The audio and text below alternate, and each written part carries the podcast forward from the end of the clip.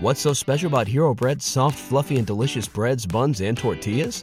These ultra low net carb baked goods contain zero sugar, fewer calories, and more protein than the leading brands, and are high in fiber to support gut health.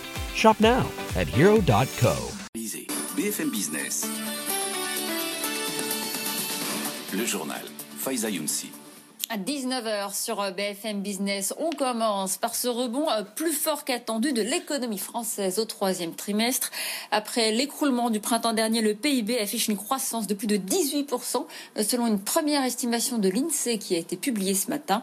Un sursaut, on le sait, qui sera de courte durée compte tenu des nouvelles mesures de confinement. On fait le point avec Raphaël Couder. La reprise était bel et bien là. Sous l'effet du déconfinement, la consommation des ménages a progressé de plus de 17% au trimestre dernier. Même chose pour l'investissement et la production en net redémarrage. Résultat, une croissance plus forte que ce qui était attendu, analyse l'économiste Philippe Wechter. Clairement, c'est un bon chiffre. On attendait une évaluation entre plus 15 et plus 16%. Donc, 18,2%, ça montre euh, la résilience et la robustesse de, euh, de l'économie française au, au, troisième trimestre. Et c'est un, un très bon signal, oui. Pour autant, le PIB est resté bien en dessous de son niveau d'avant-crise, en baisse de 4% par rapport au troisième trimestre de l'année dernière. Surtout, ce rebond ne sera pas durable. Le nouveau confinement national va lourdement pénaliser l'activité sur les trois derniers mois de l'année. Bruno Le Maire table sur une baisse de croissance de 15% au quatrième trimestre. Un nouveau choc qui bouleverse à nouveau les prévisions du gouvernement. Sur l'ensemble de l'année, le ministre de l'économie prévoit désormais une contraction de 11% du PIB contre 10% auparavant.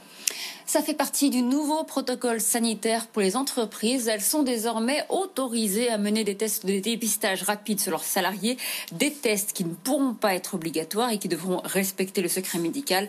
Et puis notez que ces actions de dépistage seront à la charge des employeurs. La pire semaine depuis mars pour la bourse de Paris, clôture dans le vert d'un demi pour cent ce vendredi, mais sur la semaine, l'indice dégringole de plus de 6%. Il termine ce soir à 4594 points. Aux États-Unis, Twitter poursuit sa chute à Wall Street après la publication de ses comptes hier soir. L'action perd plus de 20%. Twitter n'a gagné que 1 million d'usagers quotidiens sur le trimestre écoulé. Les marchés en attendaient beaucoup plus et pourtant, le réseau social a publié un bénéfice net et un chiffre d'affaires qui ont largement dépassé les attentes. Les précisions d'Amaury de Tonquédec. C'est la plus faible hausse de nombre d'utilisateurs depuis trois ans. Twitter en comptabilise aujourd'hui 187 millions, un million de plus par rapport au dernier trimestre, nettement moins que ce qu'attendaient les analystes. Malgré tout, le chiffre d'affaires de Twitter a bondi de plus de 14% par rapport à l'an dernier, grâce à la reprise du marché publicitaire depuis l'été. Twitter profite du fait qu'il avait attiré un nombre record de nouveaux utilisateurs au deuxième trimestre, pendant le confinement.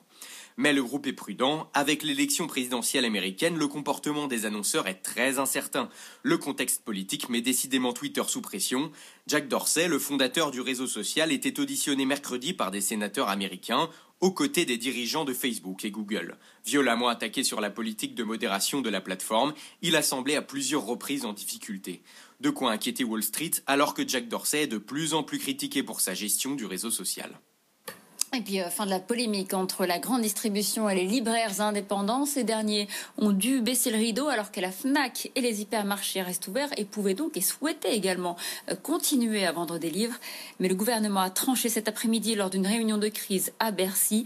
Ils devront également euh, fermer leurs rayons consacrés à la culture. Il est 19h03 sur BFM Business. Dans une minute, objectif raison d'être.